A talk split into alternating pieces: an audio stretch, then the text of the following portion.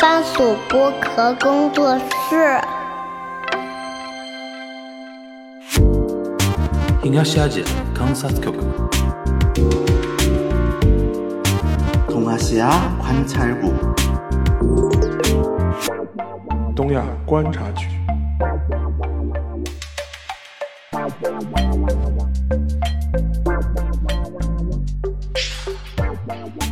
Hello，大家好，我是樊玉茹，大家好，我是安青。欢迎收听本周的东亚观察局啊。嗯，又出大事儿了啊！每次出大事儿呢，就是很多人现在都已经有一个呃，怎么说呢，一个文案的样式来艾特我了。嗯，就是樊老樊玉茹不要再睡觉了，因为我每次不是节目上线都半夜上线嘛，然后我就去睡觉了嘛，然后中午起来什么的，樊玉茹不要再睡觉了，日 本又出事儿了。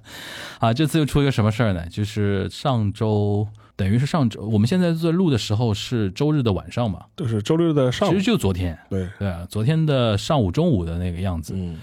安田文雄在就是地方视察兼那个选举活动的时候，对吧？在和歌山县嘛，嗯对和歌山县的一个海港，对，对啊，海港的边上，然后在做，我看他的那个样子是在做视察，呃因为演他讲，他是他当时是要看准，备去演讲，对，他好是像准备去演讲，因为当时他去和歌山县县干嘛呢？他是要为当地的那个众议院补选，对造势，对，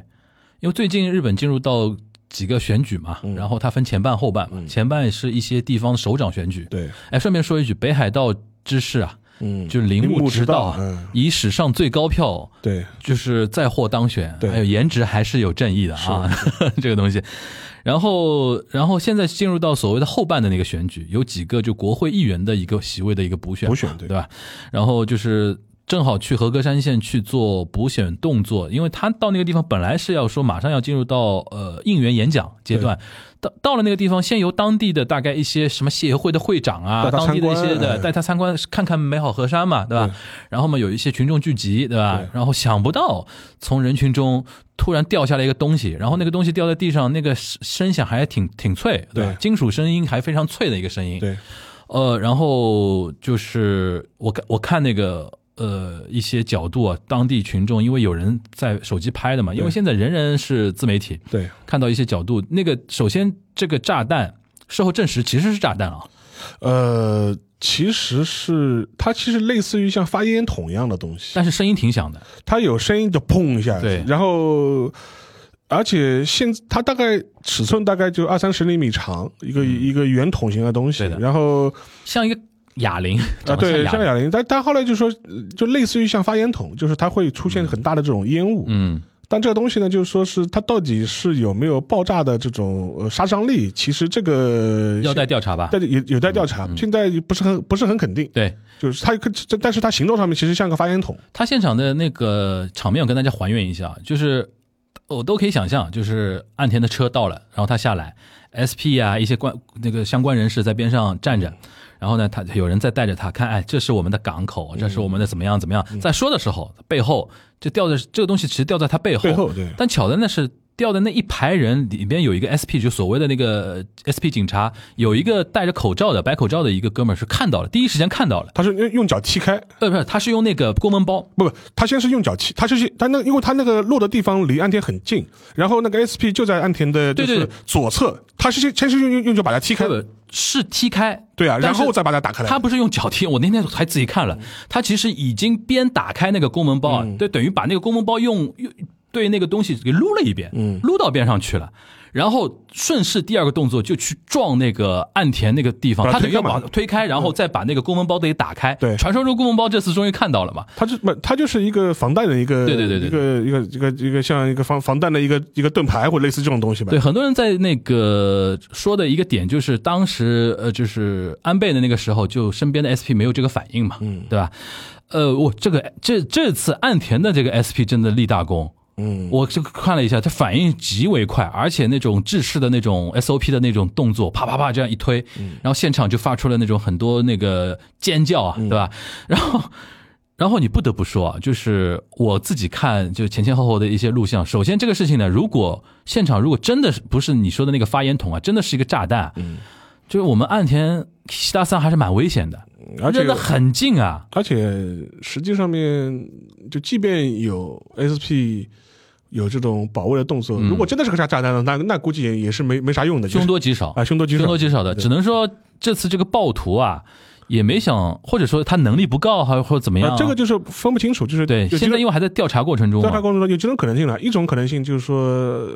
他这个行为更多是一种示威，嗯就是类似于这种呃扔臭鸡蛋的威力加加强版，嗯就是之前扔臭鸡蛋，我先扔个发烟筒。嗯还这是一种可能性，还有一种可能性就是说是他是没有能力去制造一个有杀伤力的爆炸物，能力不够，能力不够。嗯然后还有一种是他他这这这个这个物物件它是有杀伤效果的，只不过当时失效了，嗯然后它没有发生大规模的爆炸，它只是冒出了烟雾。嗯对，这是这可能三三种情况吧。嗯，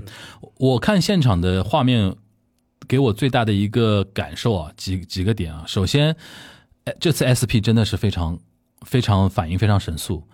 第二个呢，就是果然人到任何时候发生这种事，第一个时间的下意识反应都是去回头看，对，跟安倍一样，我们岸田西达桑也是回头看，然后看了一下，当时他回头看的时候，那个 SP 已经冲过来了，已经对把他保护起来了。所以说，这次在互联网上对于这位 S SP 的那个就是人员还是交口称赞的。还有一个点啊，我真的服了，就是就日本人怎么那种防范意识差到这种程度啊？就是邵老师，你可以这样想啊，如果你是现场的围观群众啊，嗯，有一个东西啪掉在手枪边上，然后 SP 已经乱成这个样子，第一时间你是什么反应？你作为围观群众，你是什么反应？嗯，讨厌。你应该逃吧？对。然后我看现场哦，没人逃的，嗯， 现场老百姓都待在那个地方，而且那个哥们儿不是二十四岁那个犯人嘛，呃，现现在算嫌犯吧，嫌犯吧。嗯，他就在人群里面扔的嘛。然后对他边上正好有一个穿着红色毛衣的一个奥桑啊，对就是一个鱼师啊，对日本那种现在反正打鱼的年纪都普遍偏偏大啊，对这个鱼师妈手脚也是快，直接一个直接锁喉一个锁喉，直接锁喉，对对然后还问他，我妈拿你更懂。 就是你小子在干 嘛，这干嘛对吧？然后就直接把他摁倒嘛。对，即便这样，周围的人都不逃哦。嗯，我说日本人，你们是怎么想这个事情？如如果换成是在美国，这个事情肯定大家肯定四散逃去了，因为美国人对于什么枪击啊，对于这种恐怖袭击很敏感的嘛。嗯，日本人即便有是去年安倍那个事情，到今年碰到这个事情，居然还不逃，嗯，这是我非常大的一个感受啊。而且即便是这这一次事件，其实也暴露出他一些安保体系的一些问题吧。就是说，虽然去年出了那个安倍遇刺的事情，而且当时的所谓的警察厅，嗯也出台了一些所谓我们要规整的一些政策，就比如说原来的话，这一些比如说要人到了地方去视察活动啊，这些活动的话，它的一些保护方案是各个都道府县的警察本部自己制定的嗯嘛，就说啊，举个例子啊，安田来合格山县了，那合格山的县警，那呃我要我们要制定保卫计划，对，呃，是呃去年正正是因为出了那个安倍的事情之后呢，当时警察厅，也就是日本最高的这种警察管理当局吧，嗯然后他当时就出了一个新的政策，就意思是说你，你你们以后所有的这种要人的防卫就保护的这种方案啊，都必须事先报给警察厅，嗯然后我们要等于是要审核你这个防卫有没有问题，嗯然后加强那个防卫工作嘛。嗯但现在看下来的话，其实这一次实际上也暴露出他现在这种政策上的这种调整，可能更多都是一种官僚上的一种有名无实吧。有名无实吧，或者是这种到底有没有多少实际实际作用。嗯总体来看的话，还是非常的松松。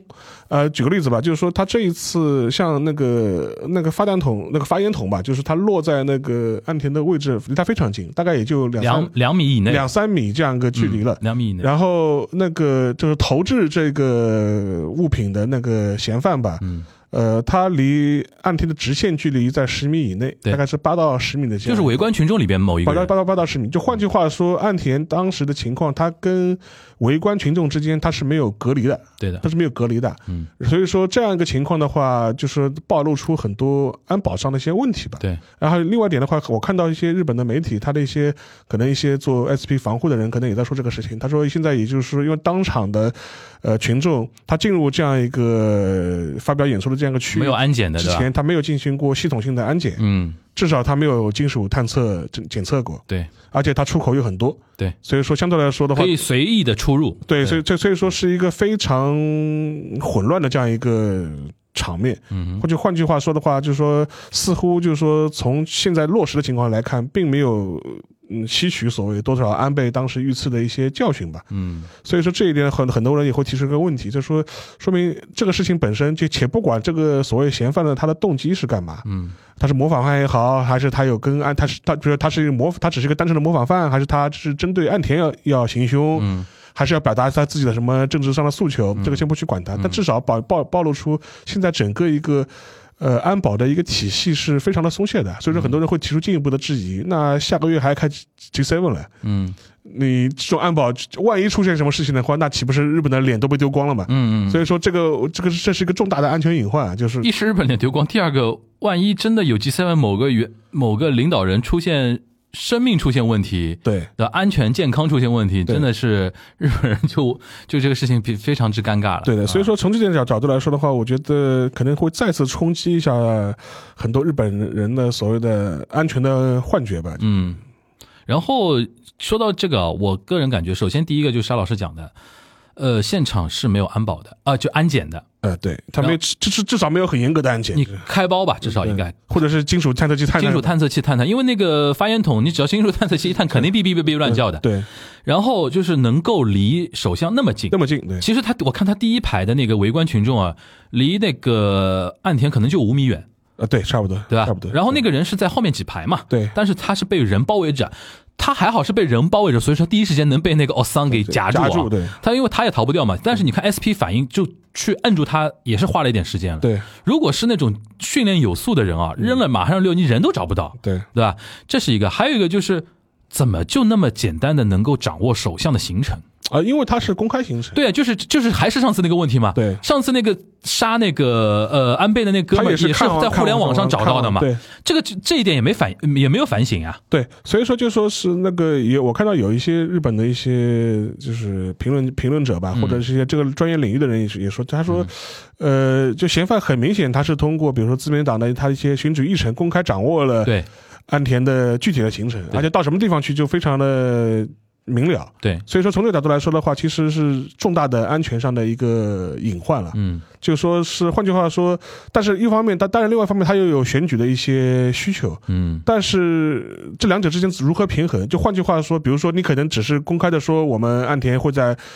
呃，这一天就说是呃，就是十四月十五号就来去到和和合歌歌山山，对但但它具体的行程是不是要真真的要标识的这么的详细？嗯这是不是会对安保造成很大的这种被动的这种情况？嗯呃，引发了很多争议嘛。而且，但是另外一方面也是一个很悖论的事情，因为对于政治选举来说，对于嗯被浮选的当地的的政客来说，嗯哼他会希望能够非常精确的告知他的支持者啊，这个时间安田要来，所以嗯对你们都过来给我捧场他。的嗯目的就是这个他，目的就是这个。如果我跟你说啊，四月十五号总理来总理要来，根本他也不告诉你四月十五号什么时候来，或者来哪里，来哪里。哎对那那我那你浮选的意义不就达不到了嘛？对对所以这是一个非常矛盾的这事是情。矛盾的地方。因为我我自己的亲身体验啊，你像当年我在留学的时候，嗯你像当时野田佳彦也到早稻田来的。但是他在都会行一个私呃一个公开的行程，你像我们学校就里三层外三层是有安检的，对因为它不是选举形成，因为选举就像刚才你说的，就是它有一个面对群众的一个需要。对，还有一个就是这次事件跟那个上次安倍事件很像的一个点，就是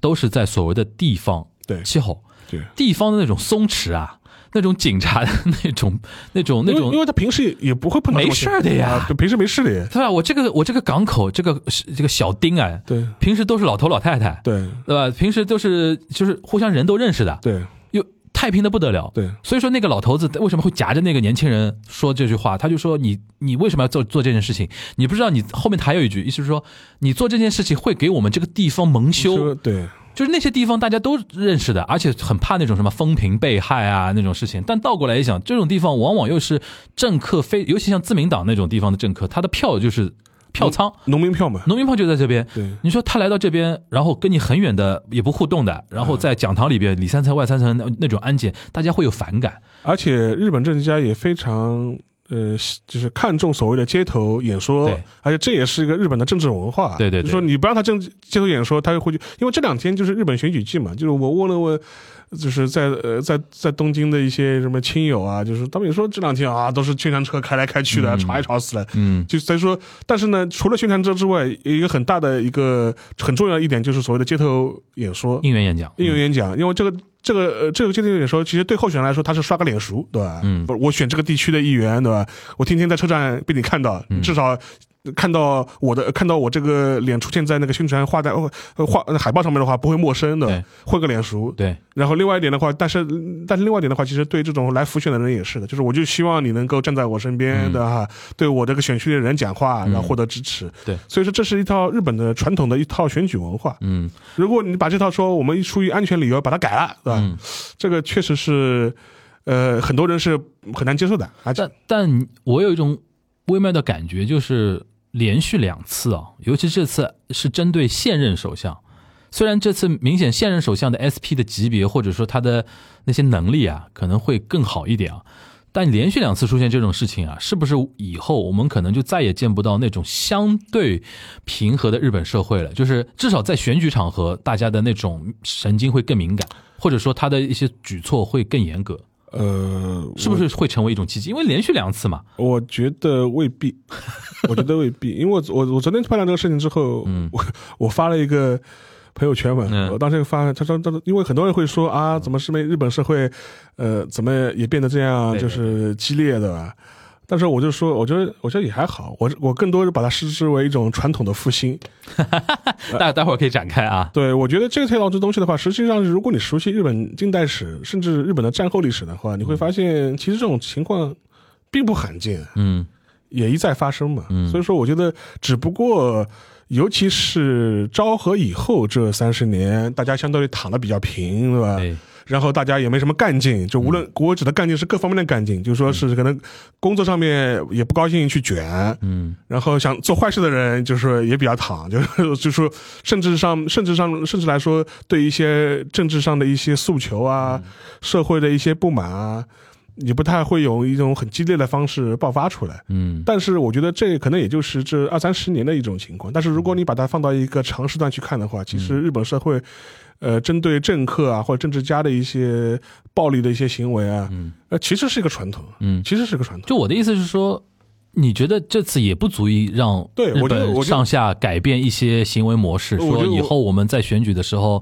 就大家稍微我举个例子吧，就说严是严格一点之类就很的。简就很简单。岸田这一次有惊无险之后，他下午继续行程啊，对，他下午继续站在和歌山 JR 和歌山站的街头广场跟大家进行演讲啊，哦对，然后拍着胸脯说啊，我们不能屈服于暴力啊，嗯，就是我要还是要贯彻我们这是我的民主。 啊，我们贯彻我们的理念啊嗯，他还不是照样进行进行？对，如果我们可以设身处地想一想，如果你发生在美国，嗯如果拜登参加一个什么选举选举的造势活动，他也会的嘛。嗯如果遇到了这样一个情况之下，下午怎么可能还会继续行程呢？嗯，那百分之百肯定是调整了嘛，或者是怎么样？对，但是岸田还是在和歌山县继续他的行程，嗯我觉得这也能显现出一种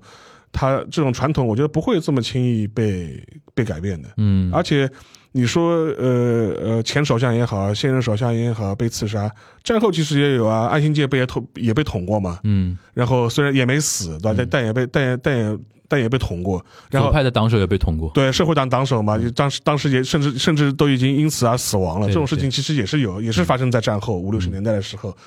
但是即便是这样，但是他这样一套选举的这种模式、这种方式。还是继续下去了，嗯所以说我觉得不会有这么轻易的改变。嗯我觉得，我觉得未必。就是，但我觉得，哪怕你那个电子探测器这种可以稍微有可能就对是吧？说，有可能就是以后就说是就是我们标准吧，就是像那个呃楠木版 AKB 的偶像们偶偶像握手会看齐嘛，啊，就现在偶像偶像握手会也很危险的。不偶像会也会，他是要求那个就是比如说有那个金属检测、呃、嗯检测啊，因为或者之开前包发生过有人用刀片划伤对哎对对女 idol 花的， idol 的事情嘛，嗯大然后我们现在大不了我们政客跟 idol 享受一样待遇嘛，就就。就就就这个这个我我觉得这个要求还是大家还是能够接受的，能够接受的能够接受，能够接受的。但是你不让他握这个手，好像说不过去的，就是两边都不我都不接受，就说是那个这个政客和 idol 不接受的，握握不了手了的，嗯就说我粉丝粉丝也不接受。粉丝也不接受，就是选民也不接受， OK 所以说我觉得这是我觉得这是这是两两方面，我觉得可能你让他真的就是改变他这样之前的这种行为模式，我觉得很难。但是有可能会加一点步骤嗯啊，那我们就做个安检吧，然后过个金属门吧，大大大概就是这样子。嗯，你还记得昨天这个事情发展之后，日本各方的，你现在观察下来，日本各方的反应吧？我觉得大家还是有一种，也不知道应该说什么了，就是这个是点有点奇怪，对吧？对因为第一时间调查，它好像也不是那个去年那个事情的所谓的后续啊，那个什么事情，对吧？就没有那种组但织有性可的能是受了启发，模仿犯嘛，模仿犯有可能是模仿犯受了启嘛，发嘛。嗯然后这个事情其实我觉得，因为现在查到这个凶手叫木村龙二，嗯，啊提姆拉六级，科梅拉六级，然后是二十四岁，然后是兵库县人，嗯，等于是他特意赶哇，到。哦冰库县离合格县还是有点距哦有离距的，离，他是刻意赶到和歌山县嗯啊，去参加这样一个会一个集会，然后要丢这么个东西的。对的，所以说，某种程度来说，他确确实实是通过网络的方式了解到了安田的详细的行程，嗯所以说是有预谋、有计划的是做了这样一次事件。嗯呃，然后的话，现在对于他的一些信息掌握的非常有限。当然，日本方面其实也说，他被捕之后、被抓之后，他就说，在律师来之前，我什么话都不会讲的，哦就保持沉默， ，OK，保持沉默。当然，现在会挖出一些他的一些，比如说他的一些，呃，他所在家乡的一些情嗯况嘛，甚至甚至我看到日本的媒体还跑还跑过去采访他的什么邻居啊，然传后统异能嘛，就媒体传统异能。 呃，然后据说他们家的他们家在当地就说是那个兵库县的川西市，哦然后他跟他的父母是住在一起的，啊，二十四岁，OK，啊跟父母是住在一起的，然后是一个一户建的一个小楼小房子，然后然后嗯普通嗯普通家庭普，通家庭，然后周围的邻居说。印象中，他觉得还是一个挺懂礼貌的一个乖小孩子，小孩，嗯然后说经常跟他陪他爸妈买买菜啊什么的，啊就是大家就觉得呃你懂吗？啊，不对，啊，有点你懂啊。我们现在没有这方面的信息。 OK 其其实我觉得我我倒是不建议大家用刻板印象给他画很多像了。 OK 我觉得因为现在对于他的信息了解非而常非常少，且如果是模仿犯的话，他真的可能就是哪根筋搭错了，想做这么一件事情，嗯不一定有特别深刻的一些理由啊什么的那种事情。对，因为现在不知道嘛，因为现在就是嗯不知道他是不是跟那个嗯之之前的安倍的那个行刺是，但安倍那个个事情，我到现在印象还蛮深。其实一天左右，差不多那个统一教会那个事情就被挖出来了。是的，现现在就是现在他到现在没爆这个东西，说明他没有什么可值得说的点。对，所以说我我觉得这个当然大家也也有待观察了，但现在的话就是看他的到底动机是什么，他是一个。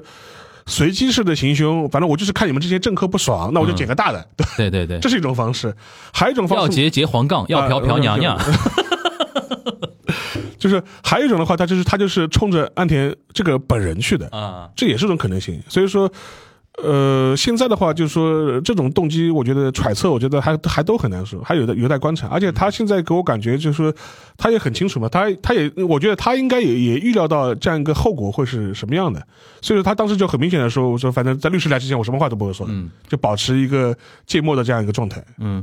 然后其他的各界反应呢，我看外媒报道就是用什么啊，日本又发生了那个前或者现任首相被袭击嗯的事件，因为大家好像都已经有一点说哈，竟然又来嗯，那种感觉。你你有观察到一些比较有意思的评论吗？或者说一些报道的呃方面？呃，我觉得，因为因为其实我看啊，就是像日经啊和像像朝日啊，他们一些日本的主流媒体，他现在就很担心什么情况呢？他就他就觉得呃我们我们在这种情况之下，下个月的那个 G 三到底怎么开？啊，就是会很很担心这个情景，而且觉得是蒙上了一层阴阴影，蒙上了一层阴影嘛。然后另外一点的话，就是说是一些，比如说除了自民党以外的一些政党的一些表态呢，也都很无聊，就反正就是说啊，我们反对暴力啊，我们谴谴责暴力啊，就说是没有失利点，嗯要要支持那个是就就民主选举的，就是正当进举行啊，嗯就是没有什么太好的一些失利点。而且这一次顺带提一句，就之前的呃地方选举的话，呃在野势力除了维新会，呃就是日本维新会有非常大的斩获之外，其他的都乏善可陈。嗯总体来说的话，就是说在野势力还是不不太行，嗯而且甚至也爆出了日本共产党日共内部的一些内部的一些纷争，嗯，那这个已经有几个月了，呃，就是内部的一些纷争，有有人下 课上，啊、对，有人下课上嗯就是啊，你这个志为何夫怎么还在当啊？就是对对对就就就是就属于这种，对，就是弄了很多纷争，以至于这一次选举当中，那个日日共在地方的很多议席就丢了很多，嗯所以说也是个不太好的这样一种状态。嗯，然后与之相对的话，日本国金会倒是在关西大跃进的，嗯就是属于一个大跃进的状态。然后基本上除了几大都市的一个市长之市长势市长知识拿到之外，对吧？一席也是形成了一种。呃，一一面倒的这种优势，嗯而且给自民党形成很大的压力的。压力，给自民党形成极大的压力，而且甚至他们就会说，原来觉得日本维新是一个关系的地方政党嗯嘛，现在有一种外溢的这种效果啊，觉得所以说有可能就是说是有一种第二党的这种。呃这种气象开始出来了，所以说岸田也会去和歌山嘛。所以对，这就是我后面想嗯说的。所以说这一次的话，就是说为什么就是说呃非常重视和歌山地区的，因为和歌山但但你严格意义上来你不能说关西吧，但但至少西面西面西面是在西面，是在维新的势力是范围内是在围内，的，是在范围，它也是有一种要紧急回补防的这样一种状态。对对因为像这一次的话，就有几个很重要的选举，就比如说奈良知事的选举，对对吧？当时那个高市早苗还力挺自己的候选人，结果惨败， 就是属于这种高市早苗最近也发生很多呃事是情，嗯啊，就是惨败，就是属于就就是说，但然后党内也被人家狂骂，就说对你对这对，就是所以各种各样的纷争比较多，所以说对那个自民党来说，像和歌山这些选选区的补选是有很强的这种象征性意义的，所以说以至于要动用到总理本人去辅选。嗯嗯，嗯而且顺带说一句啊，和歌山这个地方是谁的老家呢？是 二届，是我们二届二届届俊俊博博的呃大本营对老家。对，所以说，像这次，像那当天十四号下，呃，就是呃，对，十五号下午的时候，就是安安安田不是继续行程嘛，嗯当时也是跟二届合体，共同在呃当地为自民党造势，嗯，所以说是有这样一个政治上的一个环境和背景嗯在，这是一点。另外一点，大家也可以考虑考虑，因为上次刺杀的人，那个行凶的人是关西的，嗯这次也是关西的。嗯，冰库嘛，冰库嘛，嗯就是太关系了，比较火爆嘛，然后加上去，我当时我觉得，当然我这是这只是一个主观的想法，我觉得哦，这个两个学都是都是关系来的，对吧？ 就是就是日本日本人，这跟大家讲一下，就是日本人普遍是，如果把日本分成东和西，比较的确是西面的人脾气相对火爆一点，嗯，尤其越往西越火爆，他们九州男儿对吧？QQ 当嗯机对对吧？非常火爆的。然后一般认为关西大阪啊，然后兵库啊、神户啊那些地方的人，相对会比较火爆一点。那个关东会比较拘谨一点吧，对对吧？呃， 这个但是也算一种地域歧视啊，对这算也算地域歧视，地域偏见，地地域域偏见。见，地域偏见。然后就是有一个话题，其实想聊的，就是最近因为这段时间我们没有怎么 follow 那个日本的政坛的一些情况嘛。最近有一个很很有意思的变化，首先那个我们岸田文雄的支持度触底有所有所上升啊，触底反弹。触底反弹了。啊嗯，这个你跟大家稍微来那个分析一下吧。不，我觉得有几个大的背景吧。就第一点的话，是主要是日本的疫情逐步结束。啊，他已经取消取消那个口罩令了。对，就是换句话说，我的意思就是说，就是说它更多的是恢复到了一个正常社会的状态。嗯换句话说，普通老百姓的他的一些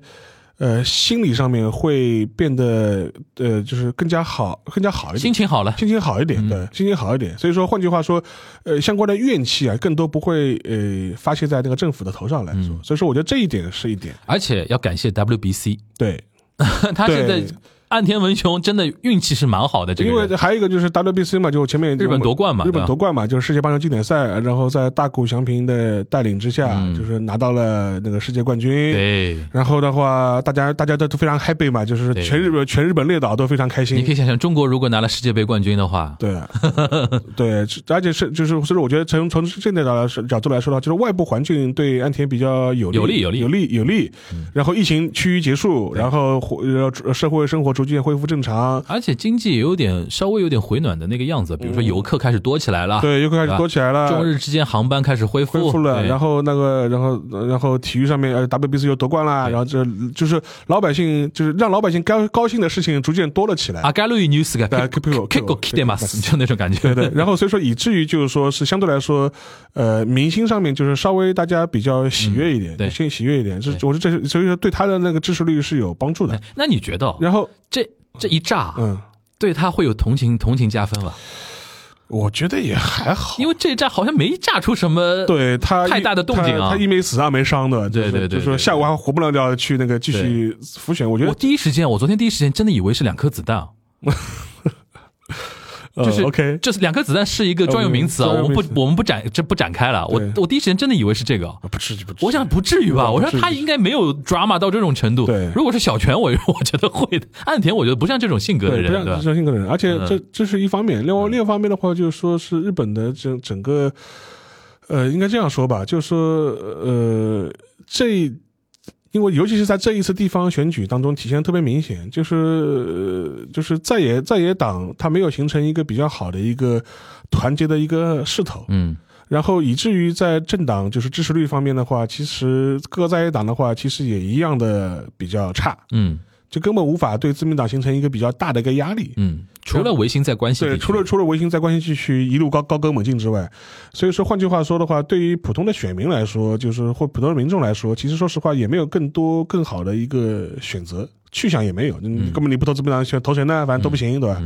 然后这也是一方面，另外一方面的话，我觉得岸田他现在可能更多的话，他也是比较善用一些外部的一些环境。嗯我指的是就是国际关系或者外交这个方面。嗯就利用一些现在大的一些，比如说是俄乌的一些冲突啊，中美的一些问题啊，可能塑造一些他自己的一些形象。嗯就换句话说，他对传统的右翼的保守派给予了很多呃支持。然后也换取他们在政治上的一些支持，嗯所以说，我就说到，甚至你可以把它理解成他做了很多刻意要去讨好一些，呃，右翼极端保守的这批人的这批投其所好吧。嗯其实这种话、这种事情，说点你们想听的话。对，说点你们想听的话，说点想想做的事，我觉得这做的也很多。嗯呃，但是呢，我觉得呢，就是这个时候呢，我们就还是要回呃复习一下，就是小泉当年讲过一句的话。嗯，当年这因为他也是个长期执这个长期政权嘛，五年嘛，五年嘛，长期政权。然后的话，很多时候就是说是有人也也会要问他啊，支持率起起伏伏的事情。然后当时小泉有一句名言嘛，他说支持率这个东西啊，就跟股票一样，一个月看一次就可以了，就是没。换句话说，这意思就是说没有必要就是说是特别天天盯着嗯天天盯着和在意它的起起伏伏吧。就是所以说，这套句话说，你炒股票要炒长线嘛，就是你不能炒短线嘛。嗯所以支持率其实也是一样的，但是回到就是岸田也是也是这样子。我觉嗯得更多的话，其实要看它一个大的一个趋势是什么样。现在它有可能，比如说啊，我们恢恢复了什么百分之五、百分之六，就是百分之七这样一个这样一个势头。嗯但是总体来说，我是觉得，呃，它的一个大的长期来看，它的整个一个势头还是一个在一个百分之五十以下前后这样一个低位徘徊的这样一种状态，它不大可能出现一个超级反弹，我一下子就回到什么嗯百分之六十、七十这种支持率，这几乎不存在这种可能性。但能够能不能够说他最难的时刻已经过去了？呃，我觉得也未必，也未必吗？也未必后前面海前方还有雷吗？我觉得也未必。第一点的话，就是说我们还是要复习一个观点，嗯就是说是对日本首相来说，呃呃，两年到三年，呃，或者是两年前后是他的一个标准的一个寿命。因为那个党内的一个总裁选举换选，对吧？然后小泉也好，安倍也好，他们才是异类。对，形成一个长期政权，实际上是，尤其像安像安倍这样的长期政权是一个艺术，嗯所以说大家一定要有这个概念，它并不是一个常态化的东西。对，所以说对岸田来说，如果他能做满两年，已经很厉害了。然后交班，嗯对他来说任务已经完成了。嗯我已经达到了一个日本就是内阁的一个平均寿命，平均寿平命，均寿命了。嗯而且换句话说，他对他来说前路的挑战还是很多的。嗯，比如比如说 G seven，比如说这三位，谈啊，个什么东西出来谈的？个什么什么东西出来，这是第一点。嗯第二点的话就是说，呃，像这一次他在遇袭之前，他也喊出了一些口号，嗯，比如说可能还要再涨消费税。百分之十四的，，对，他只要一一敢涨，就肯定下台。然后，因为它的概念是什么？你看啊、我们要什么？我们要异次元的少子化对策。大啊家也，但如果这个如果听我们老节目的话，我们也提到过，当时有人就批评他嘛。嗯根本你要说就要前所未有异次元的少子化对策，那各位你钱哪里来？嗯他也讲不出来。对，当时就很多的还回有忆，他国防，当时他回忆他回答不出来钱从哪里来对对。另外一点就是国防，对我要增加国，他就我要增增编国防预算。那那大家那个钱是从哪里哪里来？嗯然后当时还说过我们，他说我们不要发国债。嗯，不能债留子孙，对我们这代人要负这代人的责任，嗯根本根本老百姓根本你钱哪里来的嘛？嗯那、现在可能啊，我们再我们再涨消消消费税吧，涨到百分之十四的， OK，但这种东西出来之后，我觉得实际上面对。呃，政权打击会非常大的，因为大家不要忘记，就是日本的通货膨胀并没有结束的，虽然有所缓解，然后汇率有所下调，但是并没有结束。对日本的普通民众来说，就是日常的消费的这种开支的增加，还是非常有感的。嗯虽然我上次说，就说我觉得啊，我们有还有有一个货货币兑换池嘛，但是但是但是但确确实实，这对于日本就是你生活在日本的普通人来说，它这种呃就是变贵，然后开支增多，这也是个客观的一个东西而。且最近好像因为什么禽流感的问题，日本的但鸡鸡蛋好像鸡蛋没了，没了对吧？对，就好像很成问题的问题就了，就涨价嘛，鸡蛋涨价嘛，嗯就是很 OK 很多这个其实很关系到民生就的是。很多这种鸡蛋料理都要要要减少，我要过冬呃亲子冻对亲做不了了做不了 了，就玉子烧做不了了。 然后所以说这个影响还是很大的。嗯所以说对普通民众来说，如果通货膨胀的这个趋势没有大大缓解，然后你又要来跟我讲涨消费税了，嗯，呃，那这个其实打击还是非常大的。而且实际上面，其实某种程度程度来说，尤其是你在国防预算这块的增长，当然你现在他会拿俄乌啊或者一些大的一些其他的一些。呃呃，大的一些国际关系作为一个理由，嗯，但是对普通百姓来说，其实有个很大的问题是什么呢？就是无感嘛，嗯就是无感嘛，就说你你你造了多，你你就是你买了多少 F 三十五，跟我、跟我平时生活有什么关系呢？对吧？嗯然后你这些钱花出去的话，实际上面来说，对于国计民生，他他自己的国计民生是没有什么直接的这种关系的。嗯呃，所以说我觉得这一点的话，我觉得是一个挺大的一个挑战。嗯挺大的挑战。所以说，我不觉得就是说是，呃，他现在能够说啊，他对他度过了自己最危险的时候，然后是不是能够长期化？我不觉得、嗯呃是是这样。有一个观察指标嘛，因为和和歌山县嘛，就刚刚提到二阶俊博嘛，二阶俊博最近还是非常挺他的，对对吧？当然，也有可能是我们二届同志，呃，就是找点政治的一些存在感存在感。嗯还有一点的话，可能是为他自己的将来的一些继承问题，嗯，换取一些支持嘛。我现在支持你嘛，我将来对，我我要接班交交棒的时候，你也要支持我嘛而。且那天我看了一眼，我就觉得比较在我们预料之中，就是二阶有针对林方正有讲话嘛，对，他说林方正就是修修梅扎西达后 盖伊，就是木指首相是对的，对吧？就是等于有点有点暗示外面嘛，就是对岸田之后就是林方正，对那个意思，对吧？对然后林方正最近在外外交的那个舞也比台较挺活跃，也也比较活跃日韩的一些动向，对中吧？国然后中他中他也中国访华了嘛，中国也来了，对吧？啊吧中国也来了，然后一些动作，所以说我觉得岸田怎么说呢？给力给力一直虽然有一点风浪，但是也在一直往前开的那种感觉。但是对他来说，我觉得反正 G 三用开过了，而且是而且是他在嗯光岛老、老家开的。嗯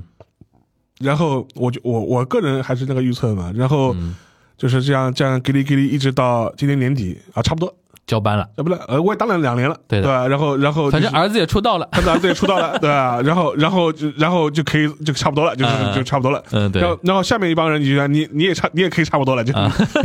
就是我我觉得，因为这个回到了就是那个自民党的一个分肥的这样一种对传统去了嘛。对对就是对你你还你还怎么样？你真的还想再再当个五五年六年？啊就是、嗯我我下面同志不答应。啊嗯，讲到自民党分肥，我觉得要讲一讲高市早苗啊。最近我他那个争议啊，其实很简单一件事儿，但是一直但是我看得出来啊，嗯自民党内其实对于高市早苗这样的人也不是很喜欢，不是很喜欢。有点像看你笑话那个意思。是的，有点故意的。对他最近大概因为一些发言的问题嘛，他经济再生担当项嘛，对吧？然后有一些发言跟经济再生担当那个省内的就是一些公务员一些发言大概有一点不太一样的一些地方，然后他有点推锅嘛， 对，就是反正就是我是我是没错，我没讲我没讲错，那个是那个事务官的我一些问题，就是他有一些就是就是国会质询的这些发言，嗯他可能就是发言不妥当，对然后是错，有错漏，然后就被那个在野党那个抓着拎出来了对拎拎拎出来了嘛。嗯然后他意思说他不撤回发言，对。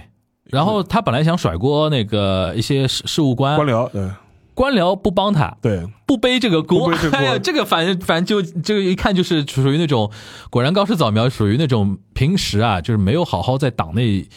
修行，或者说没有就是非常强强的那种人望，毕竟是一直跟着安倍，对吧？就就是是太阳没了嘛，太阳没了，你这个月亮人家也不认了。谁谁买你账的？对啊，然后这次搞得也有点难看了啊对。然后所以说，跟你跟你刚才说的，就是他支持的那个候选人人，在这次的选举中，奈良选举奈良选举不是惨败嘛？惨败了，说明就像我们刚才说的，安倍没有那么多年执政下来，没有好好的培养他的一些嫡系啊，或者说接班的传承的一个东西。然后这次不是他侄子是来那个参选嘛？对嗯哎呦，我看了那个演讲，一塌糊涂。水平是一塌糊涂。啊阿维阿维桑就安倍家和岸家的那些二代三代，真的一代不如一代，嗯，真的水平真的是一塌糊涂。然后我觉得自民党现在应该也看看透了，就是就是说。那一支的，就是风光的年代，可能已经过去过了。过去了现在可能非主流那那一波，就是以红十会为代表的，可能真的是现在以相对要更稳健一点，是有这种感觉吧？对，因为安倍当年其实有一个很大的原因就是他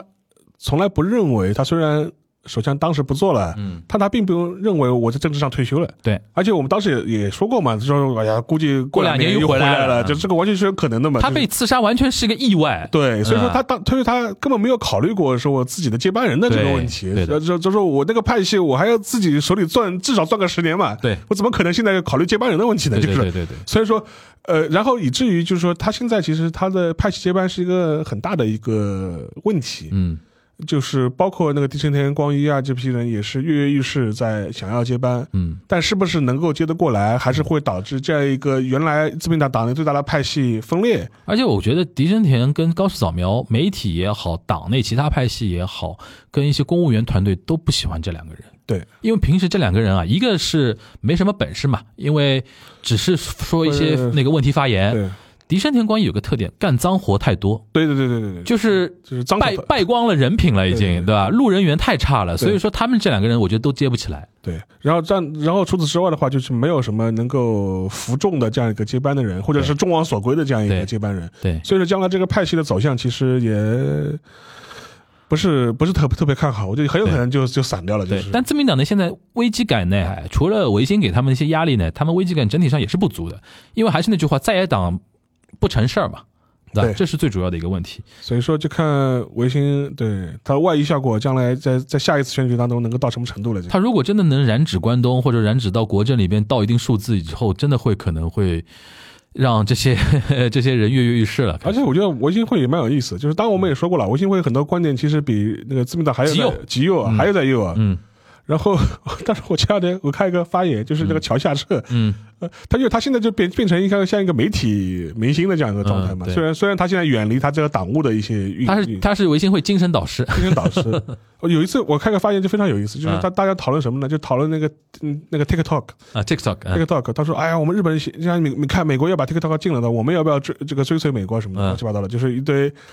哪怕是一些在野党的发言人啊，嗯这些发言讲话也都是非常谨慎和保守的，意思是说啊，这个要注意什么是不是数据安全保护啊，乱七八糟的这种东西。嗯，那乔社的发言 我觉得也蛮有劲的，他意思就是说，哎，对我我认为不该进，我就不应该进那个 TikTok，就是嗯我就就就这个这这个东西，因为这个东西的话，我觉得这个是这个正是日本缺少的东西。啊日本这在这个方面就是缺少这种平台，缺少这种技术。我们现在做的事情不是把它禁了，而是要什么就是学习学习，对吧？嗯就就说就他说，然后就是将来至于将来自己日日本人能不能自己开发出类似的东西，那是再说，对吧？但是现在你把它禁了之后，那日本人肯定是开发不出来的。嗯，他聊的角度比较奇怪一点，奇怪，就是很，我觉得很很很有意思。所以说，呃，就是日本维新会吧，就是说它这它这样一种体系本身，我觉得就看一看看看它当这之后会不会，呃，成为一个有力的一个第二大党，然后至少在某一些选区能够对自民党构成很大的一些竞争。嗯现在就无非是做这样一个观察，除此之外，其他在野党目前看下来都就基本上都成不了事。然后说到在野党，就不得不说两个人了，嗯就是东谷一和和那个立那个就是立花孝志嘛。嗯，他们这个党现在居然也发生了党争，这个先跟大家讲讲东谷啊，东谷真的是被除名了。呃被除名，然后可能会面临诉讼的风险，对对吧？现在他应该还躲在那个中东中东吧？对是不敢回来嘛？应该是不挽回的。对吧，他回来一旦回来就是被拘了。对，对吧？因为面临的官司有很多嘛，然后现在他在视频里边哭天喊地的，说你们不不要针对我的家人或者怎么怎么样那种感觉嘛。对，然后他之前的话就是说，因为他 被那个他是选上了参议呃对院啊，被现在被除名，嗯被 NHK 当时的 NHK 党，因为现在这党也没了，都是 NHK 党改名字了。现在这啊对个党 NHK 党就说是推为后推为参议院候选人嘛对，是当选了，当选了，是当选了，但是问题是他从来没有报道过，对，也没开过没会，开过会，后来无是。法行使议员职责的。对，后来是当时的参议院也通过了一些规则审议之后，嗯他们那些所谓的就像像你可以把它理解成像气流委员会吧，对然后就开闸问斩，意思就是说他无他无法履行议员的职责，然后就把他除名了。先是最后通牒嘛，对你你几再不号回来几号之前一定要回到日本国内报道向议会报道不行我们就除名。后来是除是除除名名掉了，除名掉了对对。然后他可能还面临一个诉讼的风险啊什么，对因为他这几年爆料爆的人蛮多的。对，现在大家一看，哎呦，你风向不对嘛，就开始说要告你了。告你了对然后他现在真真实感受到一些压力了。对对吧？然后他所在的那个 NHK 党立花孝志立花孝志也面临很多诉讼的问题，自己也吃官司，自己也吃官司，就是可能过了没几个月，一突然这个这个党的一个那个怎么说呢，一个动向，一个一个一个气质，马上就发生很大的一个变化，这也是很很有意思的一个点啊。然然后他现后他现在后来改名之后变成变成叫什么女子 A 什 A 么什么 P 四 B 什么四十八党的吧，对对啊对对对就是也要搞一个，就是恶搞嘛恶，搞，嗯，就恶搞政坛然后嘛，他还一直是贯彻这个东西。然后找先是找了个女党首，对然后然后另外一个人他党内另外一个人跑出来说又不承认他的党首地嗯位，就变成了一个党内的这种这种争端那。么小的党还内斗，然后那个选出来的那个那个女党首，反正一个就是一个三十多岁的一个年纪不是很大的一个女生吧，嗯还指责说啊，我们我怀疑这个党内的党内的资金什么政治资金什么被挪用啊，被贪污啊，嗯然后就就一地鸡毛，对对。然后现在等于立花也好，东谷也好，对都是一脑门子官司，这真真正正意义上的一脑一脑门子官司脑啊！门子官司现在所以说整个局势呢，日本的政治局势呢还是这样，就是呃，自民党温水煮青蛙，对但是目前看起来也不会有遇到非常大的一个挑战。对然后呢，在野党呢，大家各自乱各自的。你刚才提到日共，日共也是这个问题。对内内内讧，日共一个小年轻的一个议员还是什么？他是议员吧？应该好像是议员议。员议员议员，公开指责志卫和夫嘛？和夫对志卫和夫是日共的委员长书记长。对书记书长记书长记长书记长，书记长，他们叫书记长。然后那个说他那么多年一直处在这个对位位置置上面而且通过形成的这个机构和程序是不是民主的？对你那个志维和夫你自己要讲清楚，对你到底那么多年霸占这个位置终身制啊，终身制到底是不是合理的？对。然后日共他包括志维和夫本人的一些说法呢，有点含糊其辞的，对，甚至一开始还说，而且威胁强调团结，而且要。而且是威胁他们，我们我们要出名对吧？就是对对就对，是而且我最后就强调团结。对你看，任何时候强调团结啊，嗯就说明没有团结。团但是这个问题其实是点的蛮对的，啊，其实其实当时就有有，其实这一套，我觉得其实以前也有很多人批评过嘛，对就是批评日共是红色贵族嘛，就对对对 对就是就是那批人你就永远不换嘛。对对吧，就是我，我当时你看，我零六零七年去到日本是知尾和夫，对哇，已经十七八年了，对还是他，对这个你人家也没说错，对对吧？当当然你说，所以说现在在野党这一块，右也好，左也好，大家各自乱各自的。嗯所以说日本现在这份政坛还是那个问题，就是虽然大家外界好像看起来，哎呦，现在日本是不是变化很大？什么连续两次针对首相的什么袭攻击啊，这个社会是不是要乱啊，或者怎么样？其实还好，其实还好，其实还好其，实还好，啊。那我们就要分析下面一个话题，嗯，就是上次我记得在安倍那个事情之前，我们那天聊东谷义和的时候，带出了一个关键词啊，叫“愤怒的周年”嘛。嗯而且好巧不巧，刺杀安倍的那个是叫山下彻吧？对，山下彻，山下山下彻也对吧对？山下彻也就是一个愤怒周年，对对吧？所以说那天我我那天我们觉得说，哎呦，自己还踩的还蛮准的、嗯啊。然后这次呢，我们一看，就是扔炸弹的那个哥们儿呢，才二十四岁，二十四岁，非非常年轻。常年轻，那我就说，哎，我说这次是不是我们能给他一个定义叫绝望的青年？嗯，邵老师，你觉得呢？我觉得我还是一点，就是他现在的他他具体的一些背景啊、动机啊，还不是特别清楚。嗯。但是呢，就是说我昨天就是说在朋友圈里发这一条之后，我有一个朋友就是在下面留了一个言，我觉得他也能反映出一个一个一个面相，就是说他说他说啊这么年轻才二十四岁，然后他说我的对啊，然后他就跟我回了一句，他就说他这些年，然后在那个推特上面也跟很多的日本年轻人有很多的这种交流，然后就普遍发现大家都是一种，呃，就是我那个朋友就是在我的朋友圈下面留了一条话，我觉得还是蛮有道理的。他就说我这一年在推特上和日本年轻人聊天，明显感受到一种抑郁的情绪和自毁的抑情绪郁，啊，抑郁的抑郁的情被绪压抑的那种情绪。抑郁的情绪和自毁的倾向。嗯哼，我觉得，呃，这个这一点的话，说不定还是蛮准确的把握了现在很多年轻人的一种心态，嗯。抑郁也好，自毁也好，我觉得这是两可能是两个关键词。对，就是渐渐走向绝望吧。嗯，因为抑郁的结果，自毁其实是体现出一种绝望的心态。对啊，我们其实之前说过嘛，呃，首先我们说什么呃，日本年轻人政治冷感这个话题，已经我觉得甚至现在已经跳过冷感了，不用多讲了，对。他们已经对政治已经不抱任何期待了。对。然后的话，这一点的话，我也可以分享个观点，就是我这一次三月份的时候，哦，我个我本本来就想 Q 你，这次应该有近距离观察一下。嗯三月份的时候去东京，然后就碰到了一个我的朋友吧，我的一个朋友，然后他反正年纪大概是日本人啊，他年纪大概三十多岁，三十多岁，然后他就跟我讲一个观点，我觉得蛮有意思的。他就意思是说什么呢？他意思说，哎呀，他说我觉得，我觉得，因为他跟他以前来过中国嘛，他说我还是蛮想念中国的生活的。然后他说为什么呢？他说在中日本的话，他就觉得，他我们这些可能二三十岁的这批人就觉得，呃，没有能力改变一切事情，嗯，然后任何事情都改变不了。任何嗯事情都改变不了。然后的话，就是说是哪怕是所谓的这种什么政治选举啊什么的，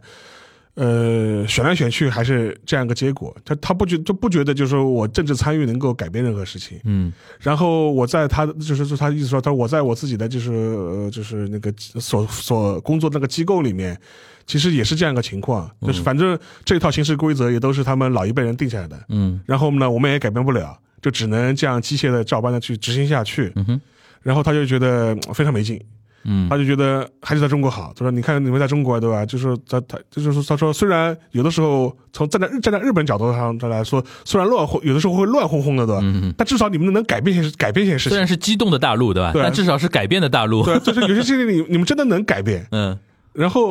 呃，当后后面的的话是他他的个人观点，啊就是我也不是很同意。嗯你就是说他的概念意思是说，你看就你看你们的防疫政策对吧？嗯你看说变就变， 他他他他他说，他说我放到我们我放到我们日本对吧？但那变起来那估计难就难得很对吧？嗯他当然这我觉得他可能是一个站在。呃，外人海海外他有一个滤镜的观察，对就未必是能够反映出实际的情况。对对对但他为什么会有这种反应？我觉得他也能反映出他的一种情绪。对，这个情绪是跟日本社会是息息相关的一种情绪。对，然后因为他算是他应该也是做学术相关的一些工作，对，对吧？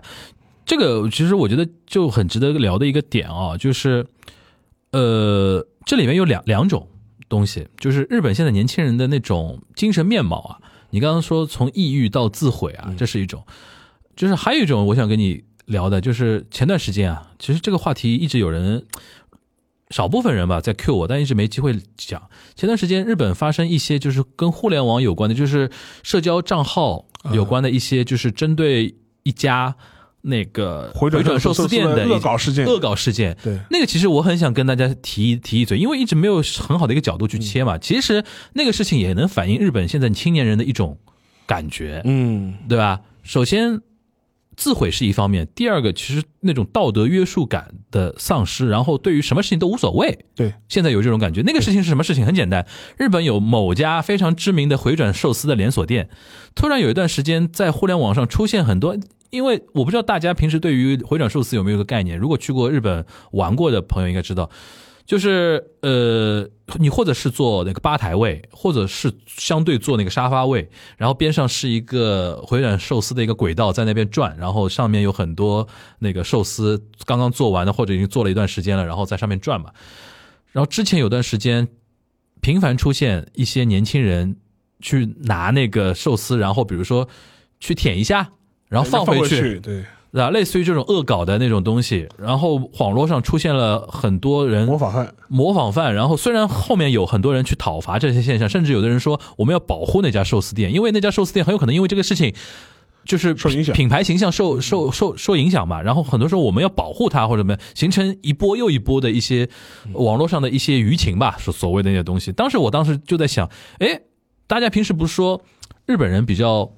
温文尔雅啊，彬彬有礼啊，怎么现在感觉好像这种恶搞的事情也越来越夸张了，或者说形成某一种，哎，你做我也做，嗯然后我比你更夸张，甚至其实这个事情在那个寿司店之前这几年，其实陆陆续续一直有，比如说在便利店里边那个那个熬点的那个汤里边慢慢放什么放东西啊，对对吧？各种恶搞嘛，然后去便利店开人家的，或者把那个什么膨化食品捏碎啊碎之类碎的，然后就这种事情其实我觉得几个点，首先是年轻人干，第二个跟社交网络媒体高度相同，对，推波助澜，推波助澜，然后那个自拍啊，然后他拍啊那种形形式，然后再加上那种网络上的持续发酵，所谓的延上的那种对效果啊什么的，这这个事情我知道，我不知道那个沙老师你怎么来看的？我觉得确实是有种相关性的。嗯我觉得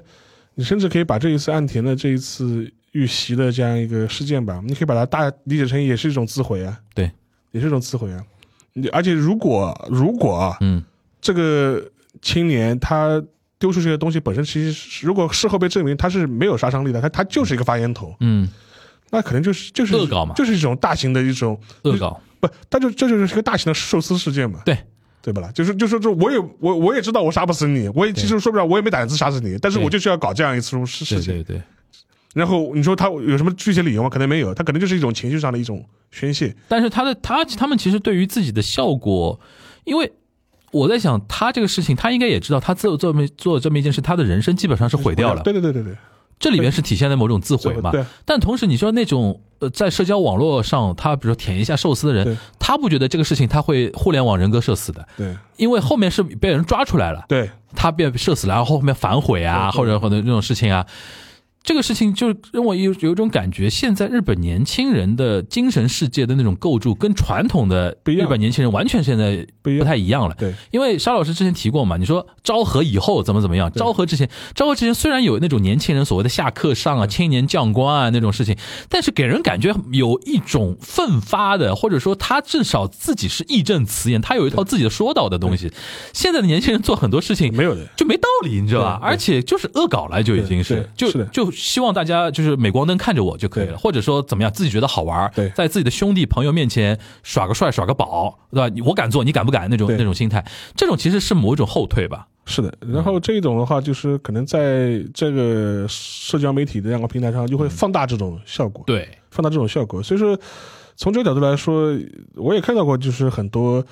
呃人就会就做做一种感就感叹吧。当然，我觉得就是大概就会说，哎呀，就就觉得啊、日本的很多这种什么服务精神啊，不如不如以前啦，就是这这种言论也很多嘛。嗯，我觉得某种程度上，可能第一可能是一种。呃，老一代人的一种滤镜，嗯一种这是一方面，但另外一方面的话，可能确实是确实如此。但与其说是，呃，不如以前的所谓的服务精神啊，或者这种这种工作的态度啊，可能更多来说，就是对现在的这一批年轻人来说，他会觉得，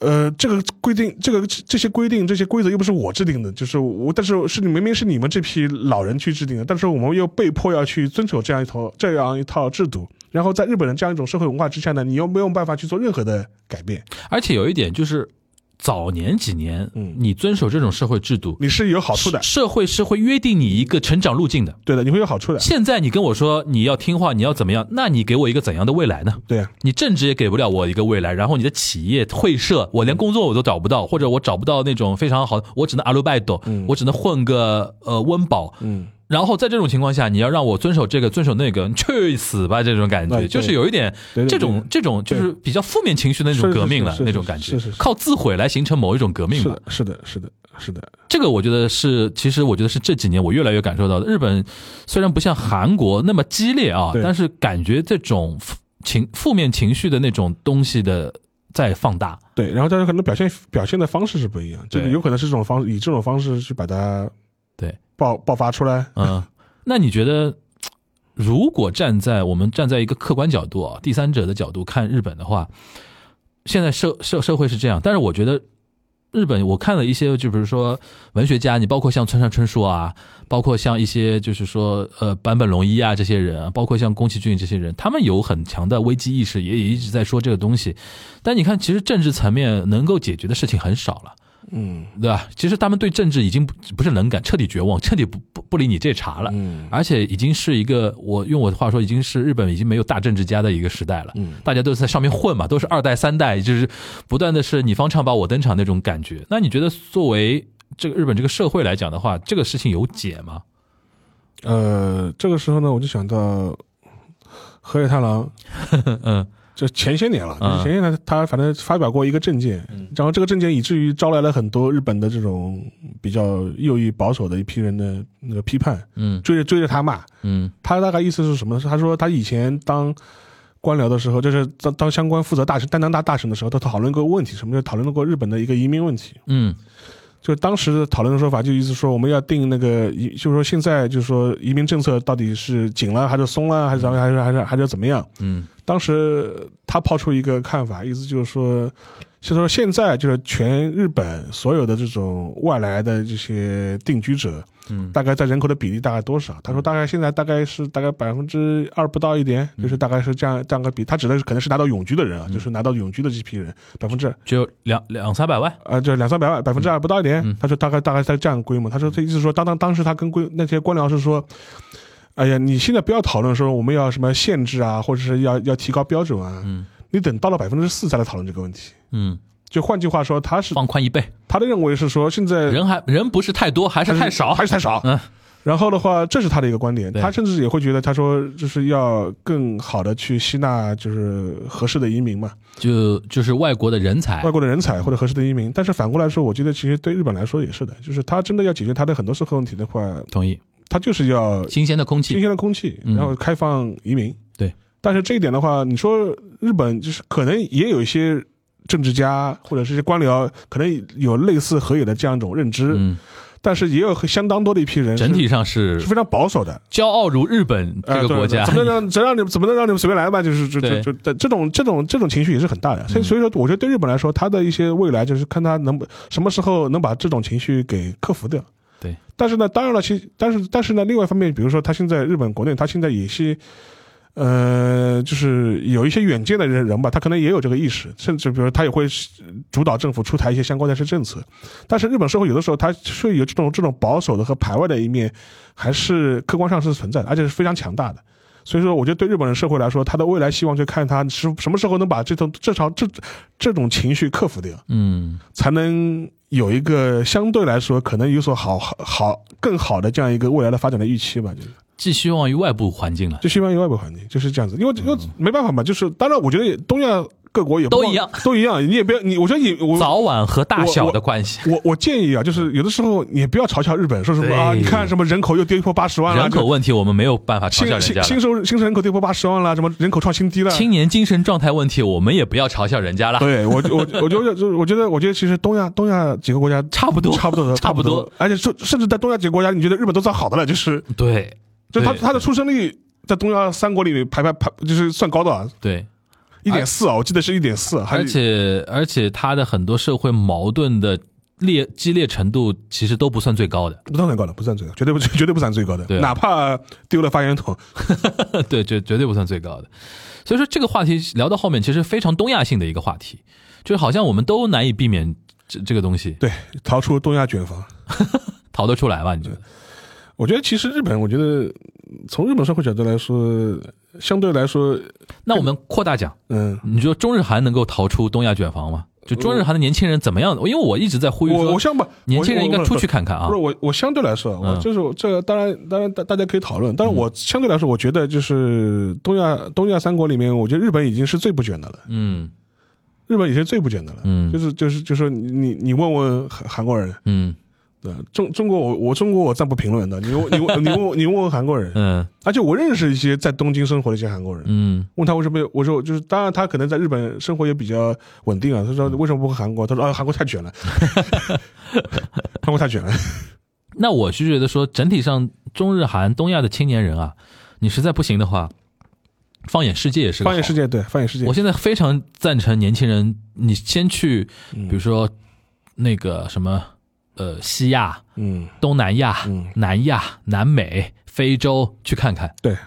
说不定机会就在那边。是的，然后我最近关注了一个油管上的一个日本的一个账号，它是一个 business 的的一些节目嘛，它有个节目非常有意思，就是拍那个视频嘛，嗯他他海外有一个编辑记者，就是拍海外创业的日本人。嗯，哎，我觉得这种节目倒挺好的，对的给年轻人一些视野先打开嘛。对对对，我到现在还记得，我当年刚进早稻田的时候，问我一个日本女同学，哎，我说你有没有想过去什么哪里去留学啊什么？她说没有想过，日本不是挺好的吗？就到现在我还记得她当时那种感觉啊，我当时就觉得说，哦，我说我说你们那么。就是自我感觉那种，因为我觉得零八年、零九年，我们会觉得说，作作为中国留学生来讲，就是中国超越日本 GDP 的那个趋势已经很明显了嘛。但是那个时代，日本还是非常年轻人还非常自信的对，哪怕是一些相对好的一些学校的一些人，我们不能说自大吧，相信还比较自信。现在我听说是说，现在在海外，尤其像那些海外名校的留学的外国留学生组成里边，日本人好少好很少很少，对韩国人非常多，对。对吧？然后印度人就不说了，印度人非常非常之多的。呃但这一点就是也是客观印证我的说法，因为韩国卷啊，嗯对所以大家都出去啊。韩国人看透了，对啊，都卷啊。有一些人就看透就往往外逃了嘛，对吧？不一一种是往外逃，一种是海外留学生回国继续卷。啊嗯啊啊！就海外也回来卷我们，对吧？那种感 觉。，对，哎，反正我觉得聊聊聊这个话题，我觉得其实我们是相比我们的很多大多数听，因为我们上次看过我们的听友的用户画像嘛，嗯，我们基本上要比我们的主流听友要大概年长个五六岁以上了，甚至嗯对吧？嗯，所以说，我觉得说听我们节目，因为如果有那么多相对年轻一点的观众听我们节目的话，我们还是呼吁大家，还是要趁现在这个机会啊，对多出去看看多，出去看看，多多出去看看是非常重要的一个点啊。是的，呃，然后我觉得是不是今天我们这一期节目可以做一个小小的什么？官宣，嗯，什么官宣？就是我们东亚观察局三嗯周年的三周年啊，因为那个我们是二零二零年的五月一号，我记得啊，正式上嗯线正的。式上线，今年呢是迎来我们三周年，然后因为去年呢是、呃办不了了办不了，对吧？嗯因为大家知道的一些原因办不了。今年我们是要把三周年好好办一办，嗯，但是具体的内容呢，我们现在还没有办法跟大家说啊，但是只能先官宣一个，我们今年会有三周年的活动，对，然后大概会定在五月中旬，可嗯能极大概率是五月二十号这么一个时间啊。大家专门挑了这个日子，就啊五二零嘛，对吧？东亚我爱你 那种感觉，反正就是说呃。大家如果有兴趣，我们肯定这个活动肯定在上海办啊对。如果江浙沪的同学，或者说哪怕你在外地有有愿意到上海来的话，我把你记得先把这个时间给空出来。对，预留时间，然后近期我们会放出那个内容和安排，然后还有报名的一些方式，肯定是要抢票的啦。嗯，对吧，大大大家可以稍微准备好。好啊，那个我反正很期待那个、那个活动，因为嗯是跟很很久没跟大家好是大规模的做线下的活动了啊。今今年也会，我们会尽量安排的稍微丰富多彩一点，对，嗯对吧？然后让大家能够交流的爽，交流的开心，然后有一些获得感，是好吧？那我们今天就借着我们岸田文雄 死里逃生的这么一件事情， 对吧？虚惊一场吧，虚惊一场算虚惊一场，虚惊一场对吧？不算死里逃生，虚惊一场的这么一件事情，跟大家稍微盘一盘，因为的确聊到后面啊，就是聊到政治，聊到后面就是社会的情绪了。对，对吧？尤其青年的那种状态，非常非常值得大家去跟我们一起去思考啊。是，也希望说未来如果我们有线下活动的时候，我们的青年听友啊，对可以跟我们来反馈一下大家的一些想法。呃比如说你现在这个年纪，你现在比如说找工作或者读书啊什么的，你对于自己未来的呃前路啊，或者说是怎么看的？你对于大环境是怎么看的？也可以跟我们进行一个分享，好吧？对那我们今天这一期的东阳观察局就到这边了，大家拜拜。拜。